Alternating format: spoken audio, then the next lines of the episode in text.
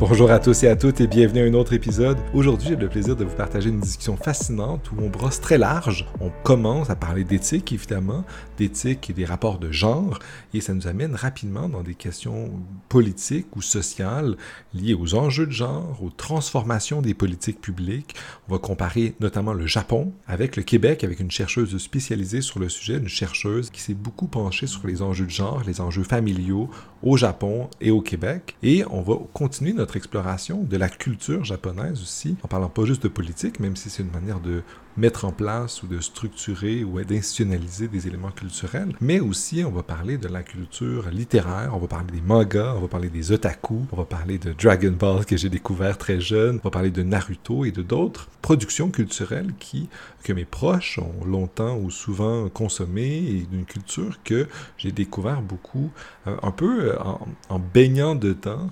On va se poser un peu les questions d'exotisation parce qu'effectivement euh, moi, n'ayant jamais euh, été longtemps au Japon, c'est une, culture, comme plusieurs autres, peut-être qu'on exotifie. C'est peut-être chose d'un élément problématique. On va explorer ça, mais on va aussi explorer les différences dans la structure des scénarios euh, des mangas avec le cinéma et la littérature euh, occidentale américaine principalement, ou nord-américaine. on va explorer ce genre de choses-là et plusieurs autres avec Valérie Hervé, doctorante, chercheuse postdoctorale et autrice sur euh, les cultures du Japon, les enjeux du voyage, les enjeux interculturels. Alors, sans plus attendre, notre discussion. Salut Valérie, ça va bien? Oui, très bien. Je suis content qu'on prenne enfin le temps de discuter de culture puis d'enjeux éthiques, notamment autour des enjeux culturels du Japon. Mais avant qu'on plonge dans, nos échanges sur les mangas et tout ça, euh, peux-tu nous dire un peu qui, qui est-ce que tu es puis qu'est-ce qui t'a amené à t'intéresser de cette manière-là aux enjeux euh, littéraires euh, et culturels du Japon notamment? Probablement parce que ça combine plusieurs de mes passions. Moi, je suis sociologue, donc j'ai fait ma maîtrise sur les femmes japonaises. puis ensuite, j'ai fait mon doctorat sur les parcs québécois. Puis quand j'ai fait mon postdoc, ben, j'ai mixé les deux. Donc, je suis retournée au Japon pour étudier les et les mères japonais. Euh, puis, euh, je suis aussi autrice. Donc, j'ai fait un bac en littérature aussi. Donc, c'est certain que euh, c'est un aspect qui est très important pour moi, l'écriture, la production artistique. Donc, c'est quelque chose que même si euh, quand je vais faire mes recherches en sociologie, euh, je suis très concentrée sur sur les gens que je rencontre, puis l'étude en tant que telle que je dois faire, ben, je continue de le regarder, cet aspect culturel-là, même avant de me rediriger en sociologie pendant mes premiers séjours au Japon. Mon premier séjour, c'était de un an. Puis déjà à l'époque, c'était quelque chose qui m'animait beaucoup, comment les gens vivaient ensemble, comment ça se reflétait dans leurs produits culturels.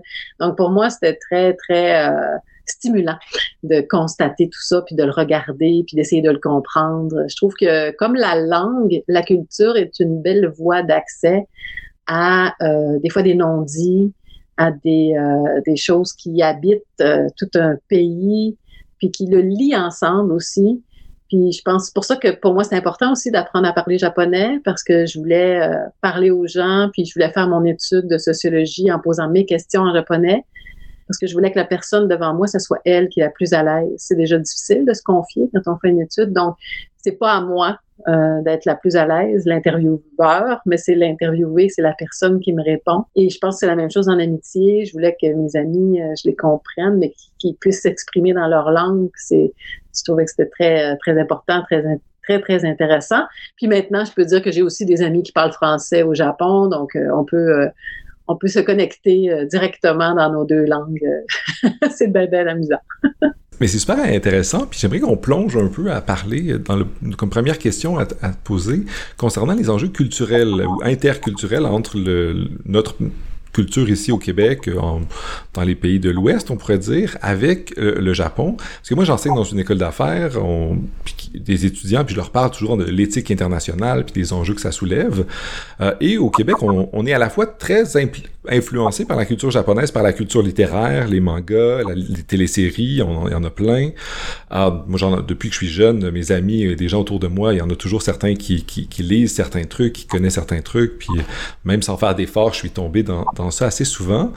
Euh, puis récemment aussi, il y a quelques années, quelqu'un très, très cher à moi m'a fait découvrir des téléséries, euh, pas manga, mais des téléséries avec des humains à la télévision euh, du Japon, à des télérois. Puis j'ai été frappé par des différences que, j'avais senti un peu dans les mangas, mais qui était flagrante cette fois-ci, surtout notamment des, enjeux de genre. Alors, peux-tu commencer à nous expliquer un peu c'est quoi les, les différentes euh, les enjeux éthiques liés euh, au Japon, aux enjeux de genre? Parce que moi, je, voyais des rapports euh, des, questions entourant les genres, les relations hommes-femmes au Japon qui étaient différentes d'ici, et ça soulevait des questions. Puis toi qui as étudié ces questions-là, peux-tu nous en dire un peu plus? Moi, effectivement, ça m'a marqué aussi. Euh, il y a un fossé effectif euh, assez flagrant entre les hommes, les femmes. Ça a aussi un avantage et ça a plusieurs désavantages. Donc, il faut t'exposer peut-être ce qui m'a marqué au début. C'est sûr que tu arrives dans les transports japonais puis euh, tu constates qu'il y a une section du train qui est réservée aux femmes euh, en heure de pointe pour éviter qu'elles se fassent agresser, euh, se fassent toucher par des hommes pendant qu'on est tous assez pactés dans le train.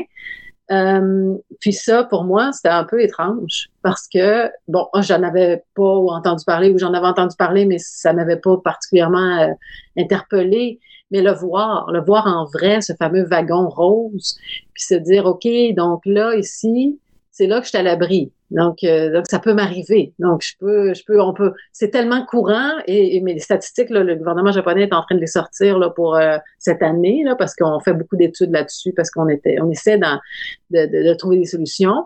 Mais, mais, mais se dire, c'est, courant à ce point-là. Je dis pas que ça existe pas chez nous. Là. Je, je, je, suis pas naïve à ce point-là, mais c'est clairement moins, euh, moins flagrant. Je me rappelle que j'avais discuté avec une amie japonaise qui m'avait dit que elle, elle avait agi une fois parce que ça y était arrivée, elle avait pris la main de la personne qui venait de la toucher, puis elle l'avait traînée à l'extérieur du wagon, puis elle l'avait apporté euh, aux gardes de sécurité comme ça pour, euh, pour déclencher, pour qu'ils prennent son nom puis euh, faire le suivi de l'enquête. Puis ses amis à elle, après, lui avaient dit qu'elle avait pas bien fait de faire ça parce que ça la mettait à risque. L'homme aurait pu par la suite la poursuivre. Ce qui montre à quel point peut-être on fait pas bien le suivi de ça.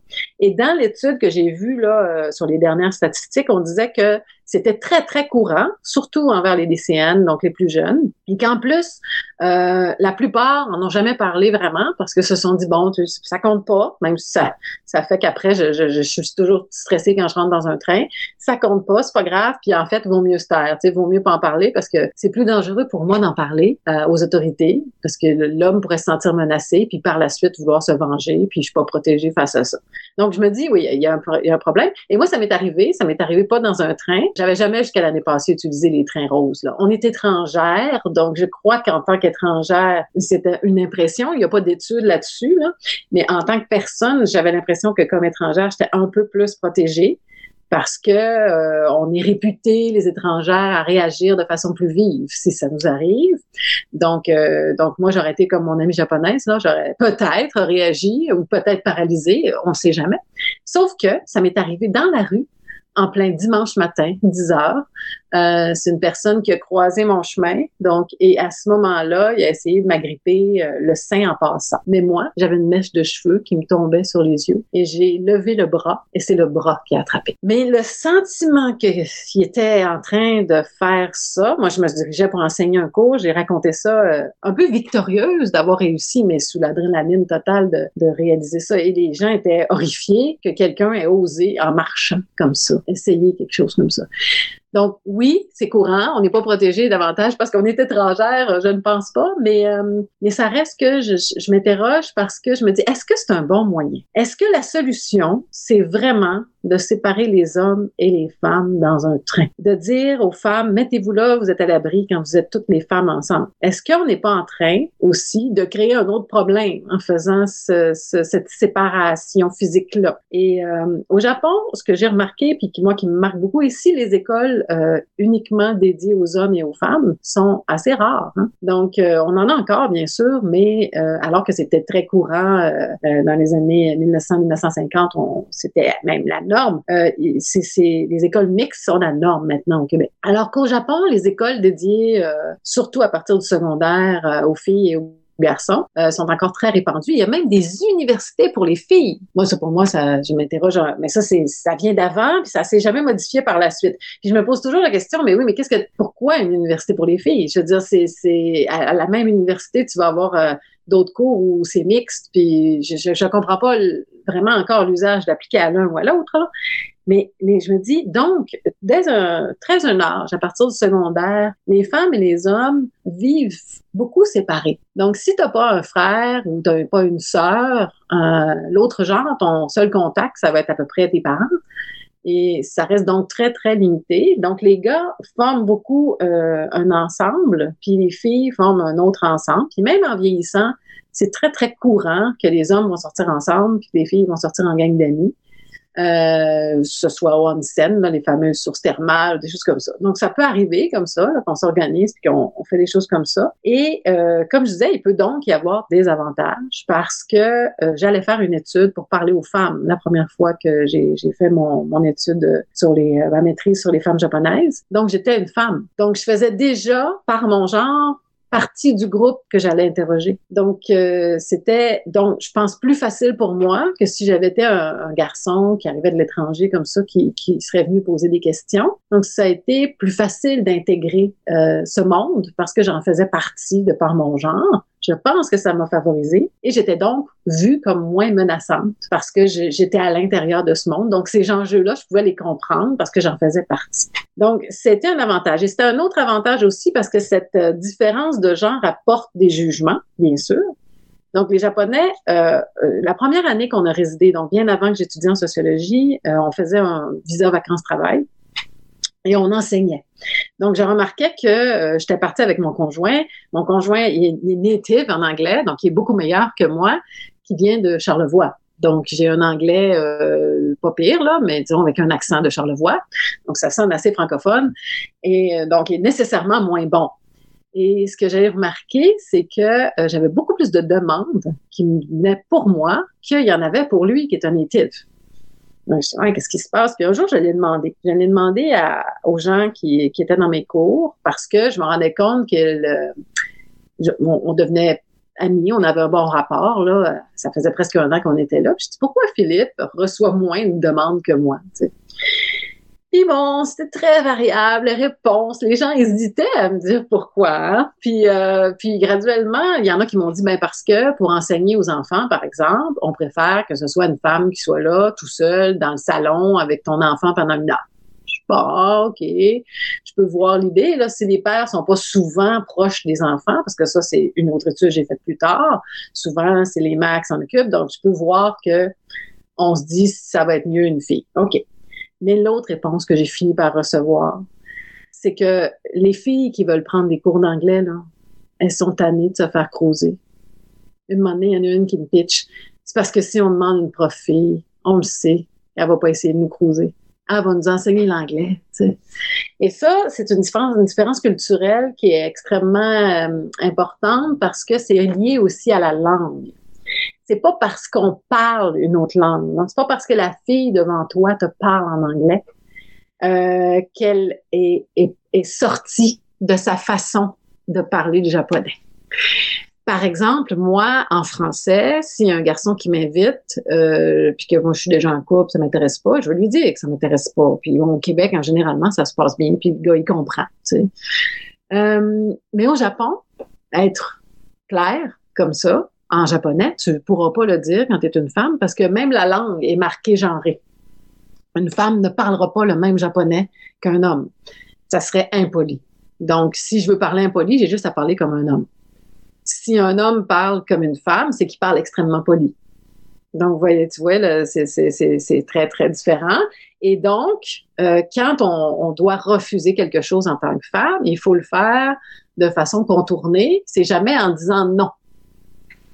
Donc, si on parle en anglais, puis que le professeur, lui, là, garçon, il est en train de dire Ah, euh, je suis intéressé, j'aimerais aller au Est-ce que tu aimes le cinéma? ils ont parlé de cinéma pendant toute la durée de la pratique en anglais, tout ça. Fait qu'il voit bien qu'elle aime le cinéma, puis lui aussi aime ça. Puis il dit Tu voudrais-tu aller avec moi samedi prochain? si la fille, en japonais, normalement, on dirait probablement quelque chose comme choto, ce qui veut dire ah c'est un peu compliqué. En fait, ça veut juste dire un peu, mais c'est la forme raccourcie pour dire excuse-moi, c'est un peu compliqué, je suis pas libre à ce moment-là, je peux pas y aller.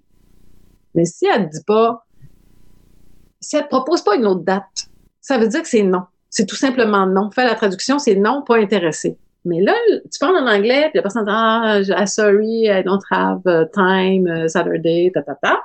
Ben là, c'est clair que le gars, il va dire Ah, ben dimanche. ça, c'est vu comme insistant. Ah non, dimanche, je peux pas non plus. Ah, ben samedi de la semaine prochaine. stress. Elle, elle vient de dire non, puis lui, il est en train de pas comprendre. Donc, euh, c'est arrivé souvent ce genre de, problème euh, de compréhension interculturelle. Puis je crois que ça contribue à l'image que les Japonais se font que les étrangers euh, masculins qui viennent au Japon viennent pour se trouver une copine japonaise, puis que euh, je trouve bien de les éviter si je suis pas intéressée. Donc, toutes celles qui ne sont pas intéressées vont demander une professeure féminine parce qu'elles sont pas intéressées. Et toutes celles qui, bon, euh, je veux avoir un prof tout de suite, ou il y en a qui sont intéressés aussi, ça peut arriver. Donc là, elles vont s'inclure en disant n'importe quoi, ça me dérange pas. Donc c'est vraiment euh, c'est quelque chose qui moi m'avait favorisé. Encore une fois, tu vois, c'est mon avantage comme fille. Ça m'avait favorisé parce que j'avais beaucoup plus de jobs que Philippe. Que j'en refuse. Hein. On avait un maximum d'heures qu'on pouvait enseigner. Mais, euh, mais que je trouve triste parce que c'est basé sur des expériences antérieures euh, qui n'ont pas été positives. Puis c'est justement c'est un, problème qui est relié à la langue, mais aussi à la culture, donc à la façon qu'on s'exprime, à la façon qu'on dit non, puis comment on n'est pas agile à distinguer les signes de refus. Hein? Puis ça, c'est pas juste euh, au Japon que c'est un problème. On le sait, le consentement, on en parle de plus en plus, mais le non n'est pas toujours en mots. Il peut être en euh, je suis désolée, une petite réponse comme ça. Là, si l'autre ferait pas elle-même le pas pour dire mais je peux dimanche, ça t'intéresse? ben là, ça, c'est peut-être un nom, donc insiste pas. Tu sais, euh, donc, c'est vraiment des choses qui, moi, m'avaient euh, beaucoup euh, interpellée. Puis c'est entre autres pourquoi je me suis redirigée vers la sociologie, parce que je me rends compte, je me rendais compte que c'était des sujets qui, qui venaient me toucher beaucoup. Euh, par rapport aux, hommes, aux femmes, comment on devenait parents, puis comment ça s'incarnait. au Québec, les pères sont vraiment beaucoup plus impliqués, particulièrement depuis le congé euh, du RQAP, le régime québécois d'assurance parentale. Mais même avant ça, les papas étaient plus impliqués euh, au Québec que dans le reste du Canada. C'était donc je, pense, c'est pour ça que je pense que le, congé parental au Québec de paternité a, a vraiment bien fonctionné, c'est qu'il y avait un désir. Tandis qu'au Japon, c'est une femme qui a des enfants, ben, elle se retire du travail. Là. Puis, mais je pense que le, thème dont tu parles aussi est assez important parce qu'il nous permet de toucher à plein d'autres trucs qui parlent de la culture du travail. Encore là, on a une image comme personne comme moi ignorante de la culture japonaise concrète comme étant des gens qui travaillent énormément puis qui ont une éthique du travail ou qui ont une culture du travail très très exigeante, euh, peut-être plus que ce qu'on a au Québec ou du moins disons euh, plus exigeante pour certaines personnes. Euh, puis là, mais ça touche la famille, ça touche la parentalité, ça touche le, rapport à la carrière. Euh, puis il y a aussi toute la, la question des genres dont on vient de parler. Puis le fait qu'au Japon il y a aussi des problèmes de, diminution de taux de natalité qui datent de vraiment plus longtemps avant que ça commence à être un enjeu euh, pour nous, surtout dans un pays où il y a beaucoup moins d'immigration qu'il y en a au Québec, au Canada ou dans d'autres pays euh, comme ça. Fait je pense que c'est assez à l'intersection de tous ces enjeux-là. Comment, comment ça a été explorer ça dans une, culture différente, euh, étudier sociologiquement cet enjeu qui est assez pivot dans cette culture-là? Ben, ça a été, euh, tu arrives comme étrangère, donc toi aussi, tu arrives avec tes stéréotypes, puis avec tes, tes idées préconçues, bien évidemment, tes préconceptions, comme on dit en sociaux. Euh, donc, c'est évidemment des choses qu'il a fallu modifier, qu'il a fallu, euh, en fait, je devais être très sensible à, toutes ces petites erreurs-là. Euh, qui n'étaient pas toujours exprimés euh, directement parce que les Japonais ne sont pas nécessairement conscients. Là, tu parles à des gens, ils ne sont pas des experts.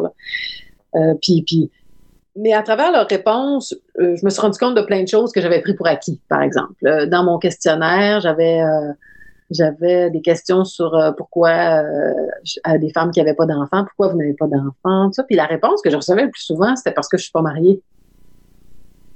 c'est parce que ben, en tout cas, moi, dans ma tête, tu pas besoin d'être marié pour enfanter, là. ça se fait bien, mais en dehors des liens sacrés du mariage. Donc, euh, c'était, euh, c'était pour moi une drôle de réponse. Et j'ai fini par modifier mon, entrevue parce que je me suis rendu compte que ça, c'était une, préconception que moi j'avais. Euh, c'était pas ma culture. Puis au Japon, le tiers des mariages, c'est des gens qui, euh, il y a une fille qui est enceinte là. Donc, c'est pour rendre la situation correcte, pour que l'enfant soit protégé aussi parce que c'était, euh, ça reste encore un enjeu, mais ça, l'est moins. Là, mais les enfants hors mariage, euh, c'était compliqué pour l'héritage, etc. Donc c'est c'est tout plein de choses comme ça. Puis tu arrives aussi toujours avec euh, cette il faut toujours être très sensible à, toutes les limites que l'étude peut avoir. Tu sais, si es une étrangère qui vient faire une étude sur d'autres personnes, tu sais, je veux dire, il y a énormément de pièges dans tout ça. Là. Donc, tu peux pas non plus dire mon étude, c'est une étude qui a ses limites, qui se met dans ce contexte-là, ce contexte d'une étrangère qui vient poser ces questions-là euh, à des japonaises, surtout euh, pendant ma première étude. Mais ce qui était intéressant, c'est que ça a des limites, bien sûr, mais ça a aussi des avantages. Parce que, en fait, moi, les gens qui venaient, ils savaient même que ça retournait au Québec, mon étude. Euh, donc en français. Donc, euh, ça donne un certain sentiment de sécurité. Ce que je vais dire, là, la confidentialité de mon entrevue, non seulement elle va changer mon nom, mais en plus, tout va être traduit en français. Euh, ouais, OK. Donc, c'est vraiment, on va pas me reconnaître. Alors, c'est pas mal sûr. En plus, j'en avais qui étaient venus à l'entrevue pour, pour voir. C'est rare au Japon qu'on on fait des entrevues, mais on fait beaucoup de questionnaires généralement au Japon quand on veut aller euh, sonder les gens. Euh, alors que moi, je faisais vraiment des entrevues semi-dirigées. Donc, euh, ça, c'était vraiment intéressant parce qu'il y en a qui venaient pour voir, mais pourquoi elle vient nous poser des questions intimes de même sur nous? Et ça, pourquoi je l'ai découvert, c'est qu'à la fin, avez-vous d'autres commentaires? Cette fameuse question qui ouvre à tout ou à rien. Euh, des fois, ça ouvrait vraiment à tout. Et là, la fille me disait, tu sais, moi, je suis venue aujourd'hui pour voir quel genre de personne tu étais. Je dis, ah oui? OK? Oui, puis là, je te le dis parce que c'était vraiment merveilleux. C'était une super belle entrevue. J'ai vraiment ça. J'ai compris que tu étais une bonne personne pendant l'entrevue. Puis, euh, j'étais là, OK, merci beaucoup. Donc, il y avait une espèce de doute de pourquoi on vient nous espionner, nous, les Japonais. Tu sais, euh, c'est qui elle? Puis, euh, fait que je, trouvais que c'est un, grand apprentissage de, de, de voir toi être la personne qui arrive d'ailleurs comme un cheveu à la soupe, là puis, euh, puis de montrer que, en fait, tu viens pour tenter de comprendre.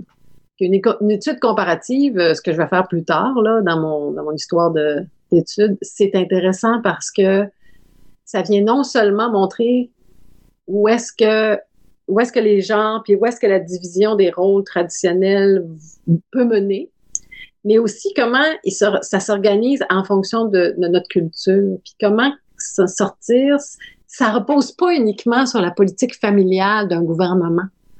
Que ça peut pas juste être des bonnes intentions qui partent d'en haut puis bien de l'argent. Parce que le Japon est quand même très généreux sur ses politiques familiales.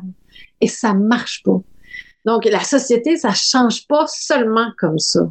Il y a des choses qui vont changer du bas avec les comportements, avec euh, la culture qui, qui va elle aussi bouger parce que si ça bouge pas ensemble, c'est quasiment mieux que des fois que les lois aient un petit peu de retard, puis que les programmes sociaux en aient un petit peu, puis qu'après ça, ils viennent généreusement ajouter puis accélérer un phénomène comme on a fait au Québec. C'est quasiment mieux, même si je comprends qu'il y a un bout de plate parce que tout le monde est prêt puis ça arrive pas, là.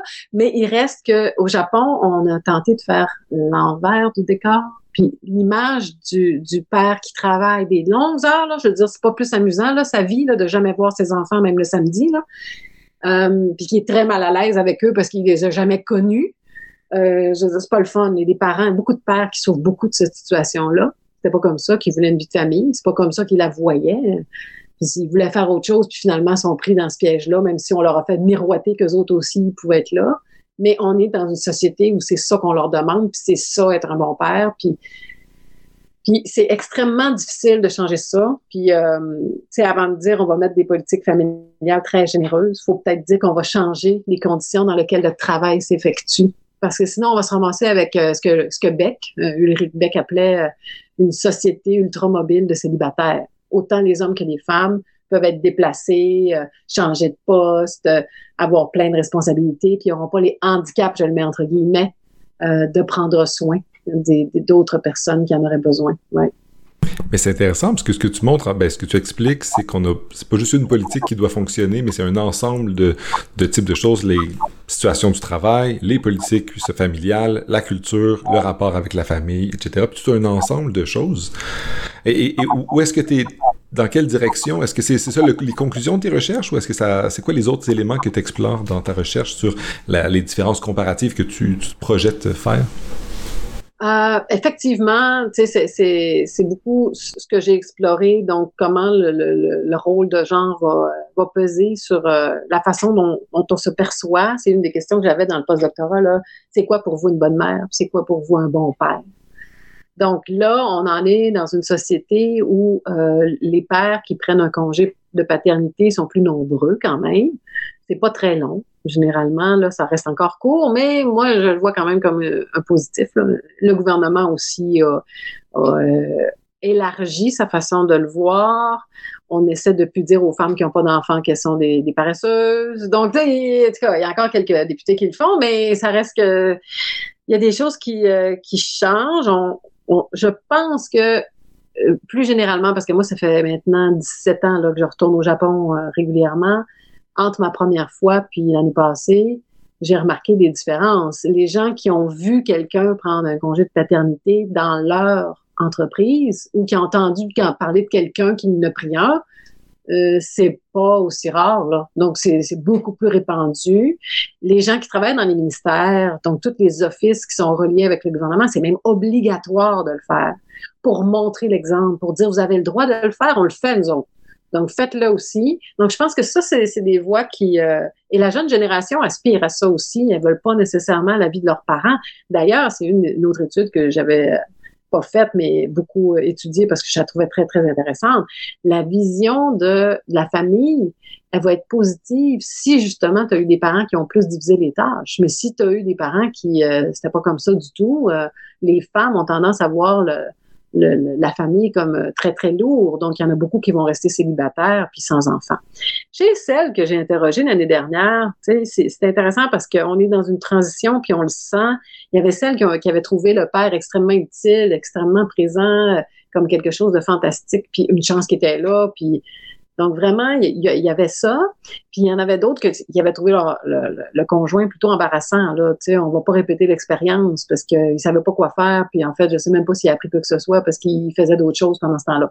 Donc vraiment, euh, ici aussi, c'est un discours qu'on entend au Québec. Là. Je veux dire, le congé de paternité, euh, plusieurs l'utilisent pas seulement pour être présent avec les enfants, là, bien sûr, mais ça reste que il y a comme l'usage qui se répand avec un usage qui se répand, il y a donc un exemple qui est apporté à d'autres personnes. Puis là, on, espère qu'avec le temps, on va avoir moins de pères pionniers. Donc, les pionniers, eux autres, ils ont toujours la tâche la plus difficile d'être la personne qui l'a fait la première fois. Puis ce qui est vraiment intéressant, c'est que chez la génération plus âgée, quand eux autres, ils voient leurs enfants qui prennent un congé, euh, j'ai demandé justement aux, gens, aux pères et aux mères à qui j'ai parlé l'an dernier, comment ils ont réagi, votre famille? D'un bord et de l'autre, la belle famille, puis la famille. Puis il y en a qui me disaient Ah, ma mère a dit euh, Ah ouais, c'est vrai, les papas ils font ça aujourd'hui. Ah, c'est cool, c'est cool. Euh, il y en a d'autres qui m'ont dit, euh, on dirait que ça a donné l'opportunité au grand-père de se dire, moi, je vais être vraiment présent avec mes petits-enfants. Moi aussi, j'ai le droit. donc, il y a, des belles je pense que c'est des, belles voies d'avenir, mais on n'a pas le choix parce que le Japon, le vieillissement de la population, il est entamé depuis les années 70. Euh, ça frappe fort en ce moment, puis les femmes, leur réaction, tout comme à Taïwan, tout comme à Hong Kong, tout comme en Corée du Sud, c'est de dire, écoute, euh, moi, je n'aurais tout simplement pas parce que je me consacre à ma carrière. Et là, ça, c'était la conclusion de ma maîtrise, une conclusion infiniment triste. Elles n'ont pas quand je leur demandais, euh, moi j'avais choisi comme mot euh, dans ma traduction d'entrevue, qu'est-ce que vous pensez des femmes qui décident de ne pas avoir enfant? Le mot que j'avais choisi, c'était keshinsuru. Puis il y a plusieurs mots pour décider en japonais, ce que je savais pas. Et euh, le mot que j'avais choisi était donc le plus intense, le plus ferme, le plus avec le cœur, résolution. Et les femmes qui avaient des enfants, que j'ai interviewé m'ont dit Ah oui, je comprends, ça prend beaucoup de patience, c'est très difficile, c'est un sacrifice, etc., etc. Ils n'ont pas réagi particulièrement. Mais les femmes qui n'avaient pas d'enfants, quand je leur ai dit Keshin là, là, il y en avait là, à peu près là, sais, dans le autre commentaire, c'était là, mais là, je veux juste revenir sur décider. Décider, c'est parce que je sais pas si j'ai décidé ou c'est plutôt que je peux pas vraiment ou je sens pas vraiment que je peux ou tu sais ce serait vraiment compliqué de m'avoir puis décider c'est fort c'est fort décider, j'ai peut-être je connais quelqu'un qui a décidé là mais décider moi donc c'était les circonstances qui faisaient que ces femmes là pouvaient pas en avoir. C'était pas leur désir. Donc c'est une voix qui dit si on veut faire quelque chose faut qu'on travaille aux conditions extérieures qui font que ces femmes là se disent que c'est impossible comment vivre d'avoir des enfants parce que tu as, un potentiel, qu'il y a du monde qui voudrait en avoir, mais pas dans le mode qu'on leur propose. Pas où elles vont devoir consacrer toute leur existence parce qu'il n'y a pas de garderie, parce que le père n'est pas impliqué, puis ça va vouloir dire que toute ta vie, finalement, se consacre à tes enfants quand t'en as. Fait que c'est ça, c'était la conclusion de ma maîtrise. Puis bon, c'est sûr que depuis ce temps-là, j'ai remarqué qu'il y avait plus de pères impliqués, mais il reste qu'il y a encore énormément de, de chemin à parcourir parce que le rôle de genre est encore extrêmement fort. Mais c'est super intéressant de voir le progrès que tu décris, j'espère que ça va continuer, du moins. Euh, c'est intéressant aussi de voir les enjeux linguistiques dans la poser des questions, parce qu'ultimement, décider, comme tu me dis en français, euh, on a un mot ou peut-être quelques variations sur le thème, mais on décide, on décide quelque chose. pour moi et toi, on a un sens assez évident. Or, dès qu'on essaie de traduire, on comprend que dans d'autres langues, il peut y avoir des variations plus, plus subtiles. Puis ça peut avoir, surtout dans le cas d'une d'entrevue, euh, des significations différentes. Tu me permettras, euh, même si on aurait pu continuer longtemps à parler de ça, à migrer un peu vers d'autres intérêts que tu as, euh, les enjeux littéraires, euh, les mangas, qui sont aussi une manière dont on a au Québec assez fréquente d'entrer en contact avec la culture japonaise, surtout depuis très jeune. avant d'enregistrer, on parlait de Dragon Ball, t'en évoquais d'autres, qui, quand j'étais très très très très jeune, c'est ça qui m'a fait découvrir. je, suis, je suis vieux maintenant. non, je ne, je révélerai pas mon âge, mais j'étais au primaire et ça, on, on lisait des Dragon Ball et euh, on avait hâte que ça continue à avancer.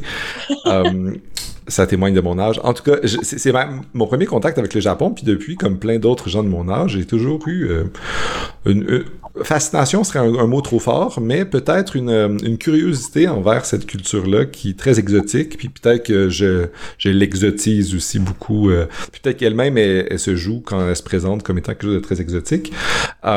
Peux-tu nous parler un peu bien de, ben, de, l'importance de cette, de, cette manière de partager la, la cette culture-là. Puis de quelle manière est-ce que, bien, ça, ça, nous présente la culture japonaise, peut-être que ça la, ça la représente ou ça, la, ça nous la fait voir de manière différente, peut-être, peut-être qu'il présente certains enjeux en particulier. Puis de quelle manière aussi cette littérature-là présente des enjeux éthiques particuliers? Avant d'enregistrer, évidemment, on avait déjà une super bonne discussion que j'avais dû enregistrer sur la, la, représentation de la technologie, notamment, euh, qui sont, qui c'était précurseurs. Euh, on a de la, en, en, langue française et anglaise, on a la science-fiction, évidemment, mais le manga utilise la science-fiction aussi, puis beaucoup. Euh, le Japon, euh, il y a déjà de très, très longues décennies, euh, était le pays des technos, avant que ce soit d'autres pays. Peux-tu qu'est-ce que tu nous dis de ça? Ah, une autre, je te lance une autre question, puis c'est à toi d'attraper comme tu le sens.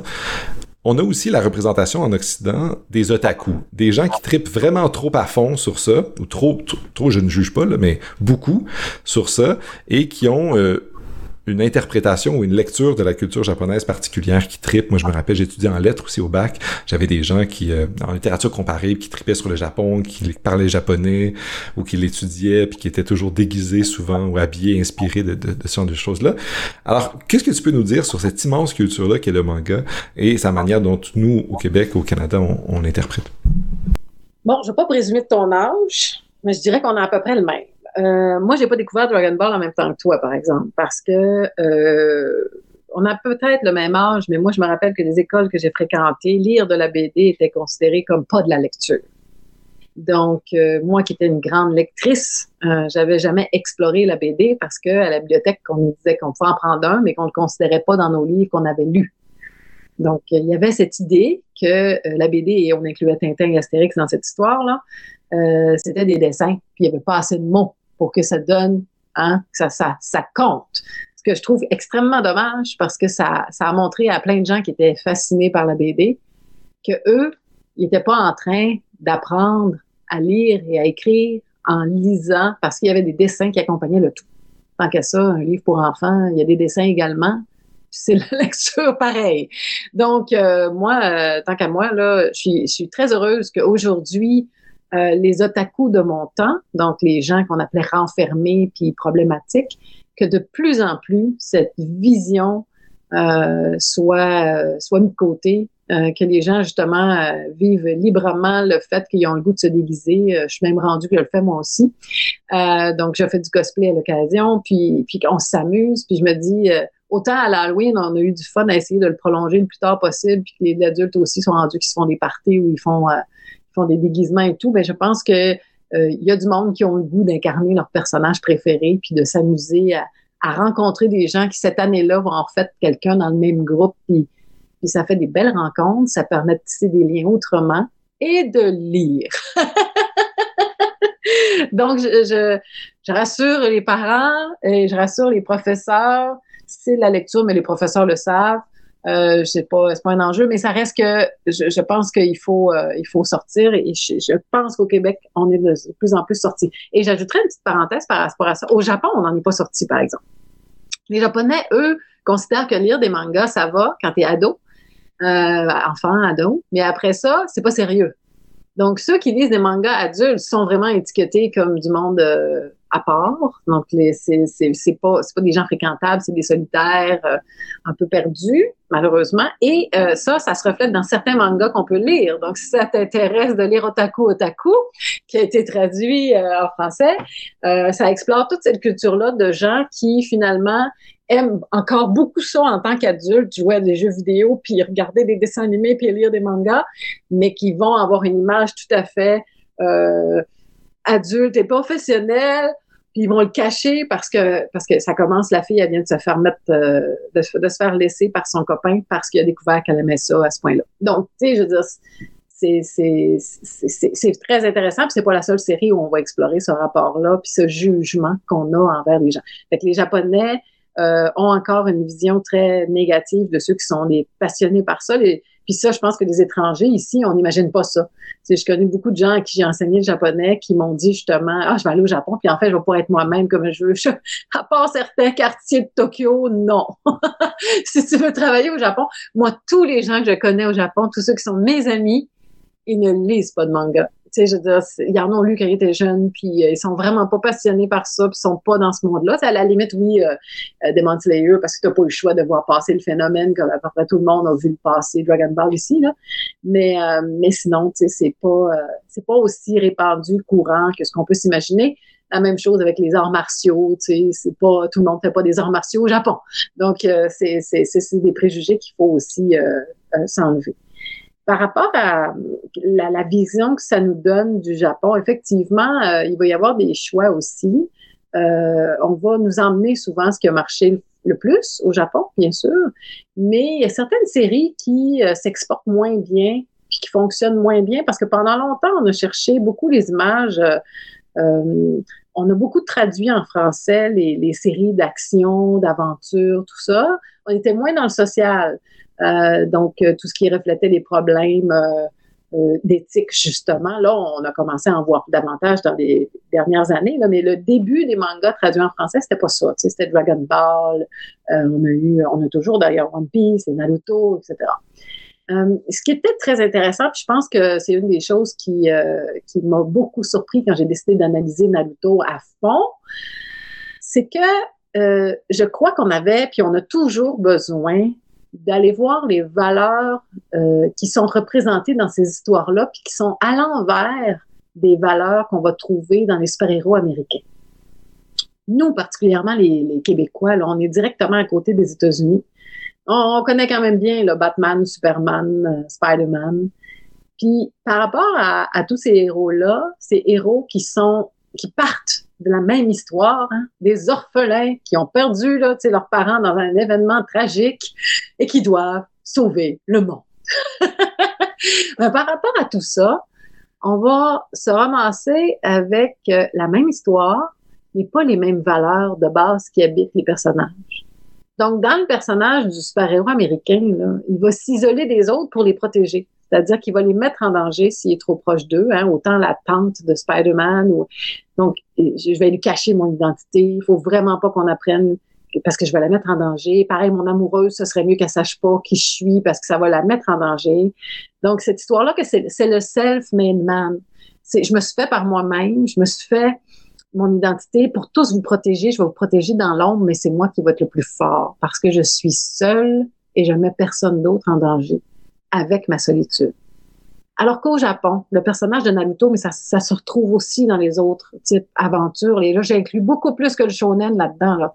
J'inclus des aventures aussi qui sont dans le seinen. J'inclus des aventures qui sont dans le shoujo. Je pense à Yona, princesse de l'eau, ça va être la même histoire. Je pense à Berserk pour le seinen. C'est encore cette histoire-là aussi.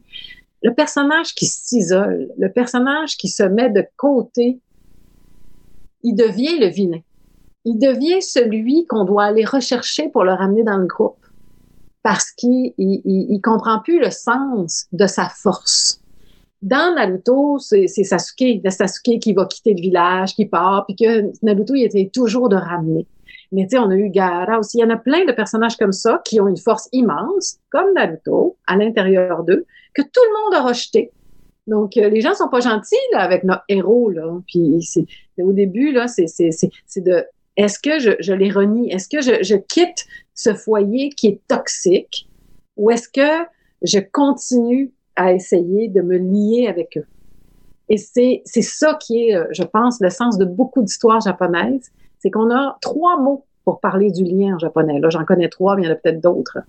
Et ces trois mots-là, ils définissent à quel point c'est important pour cette société-là. On a toujours, le Japon, par son histoire, par sa géographie, est un pays menacé c'est un pays qui est sur quatre plaques tectoniques qui se rentrent dedans. Là. Fait que je veux dire, tremblement de terre, euh, volcan. Euh, il y a eu des guerres aussi qui sont venues s'ajouter à ça, tsunami euh, juste en 2011. C'est donc un pays qui a dû apprendre à être solidaire. Ça fait longtemps.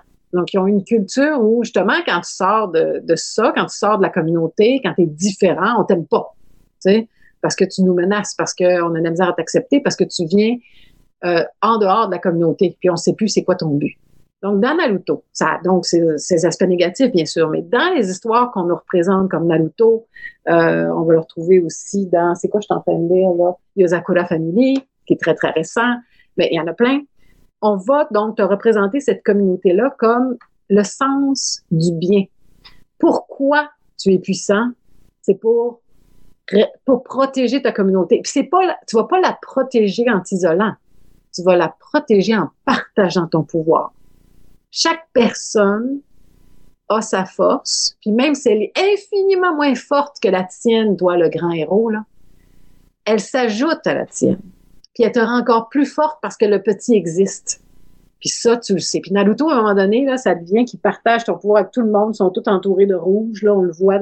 Mais ça, c'est une image forte pour montrer à quel point il n'est pas tout seul. Il y a tout ça qui l'appuie.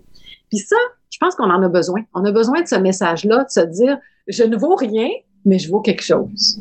J'ai pas grand force, mais la mienne s'ajoute à celle de toutes les autres et elle forme quelque chose. Et puis, en plus, on étend ça au sens de la, euh, du leadership. Un leader, c'est pas la personne qui est la plus forte, c'est la personne que tout le monde a reconnue comme étant liée à nous. Et on va se dire, lui, on veut qu'il soit en haut, même s'il veut pas parce que c'est lui, on sait qu'il va nous comprendre, on sait qu'il va bien nous représenter, on lui fait confiance. Donc, le leader, ça il prend du temps maudit de devenir le leader parce que c'est, il faut qu'il forme ce sens de communauté avant. Puis là, il commence en étant rejeté dans la plupart des cas. Donc, c'est pour ça que c'est, moi, je trouve que c'est très intéressant, surtout à l'époque de, Donald Trump et des leaders qui s'affirment comme étant les plus intelligents et les plus habiles parce qu'ils ont réussi à ne pas payer leurs impôts. À tromper les gens, puis à vendre des choses de mauvais. C'est ça. Alors là, on se fait dire non. Le, héros japonais, le Naruto, euh, le, grand là qui, porte son pouvoir en lui dans Jujutsu Kaisen, c'est intégral.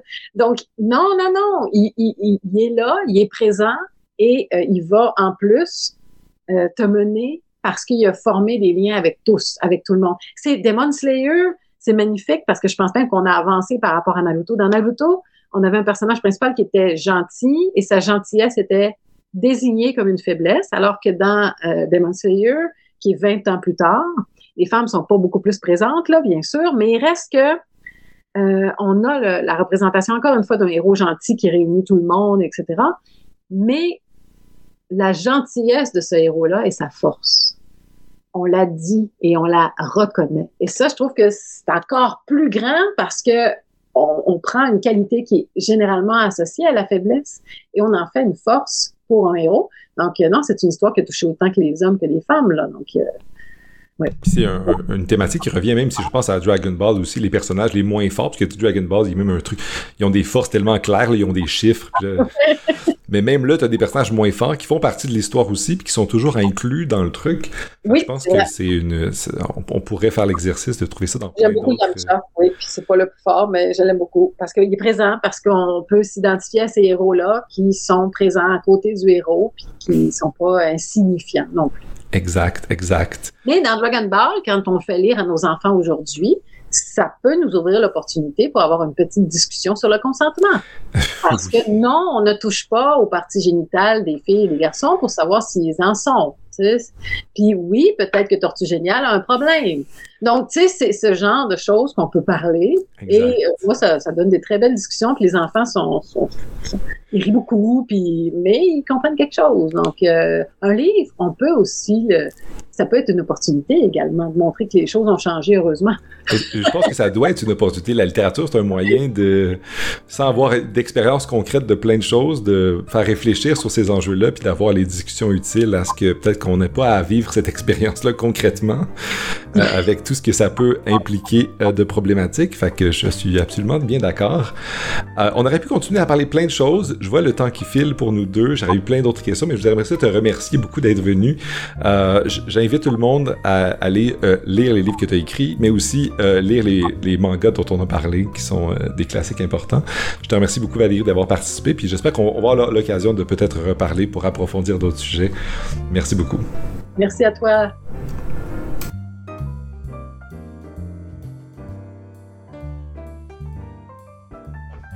Cet épisode est fait en collaboration avec la Société de philosophie du Québec et les généreux donateurs et donatrices qui veulent bien soutenir le projet. Merci beaucoup encore à vous tous et toutes d'avoir confiance en ce projet et je vous souhaite une bonne fin de journée.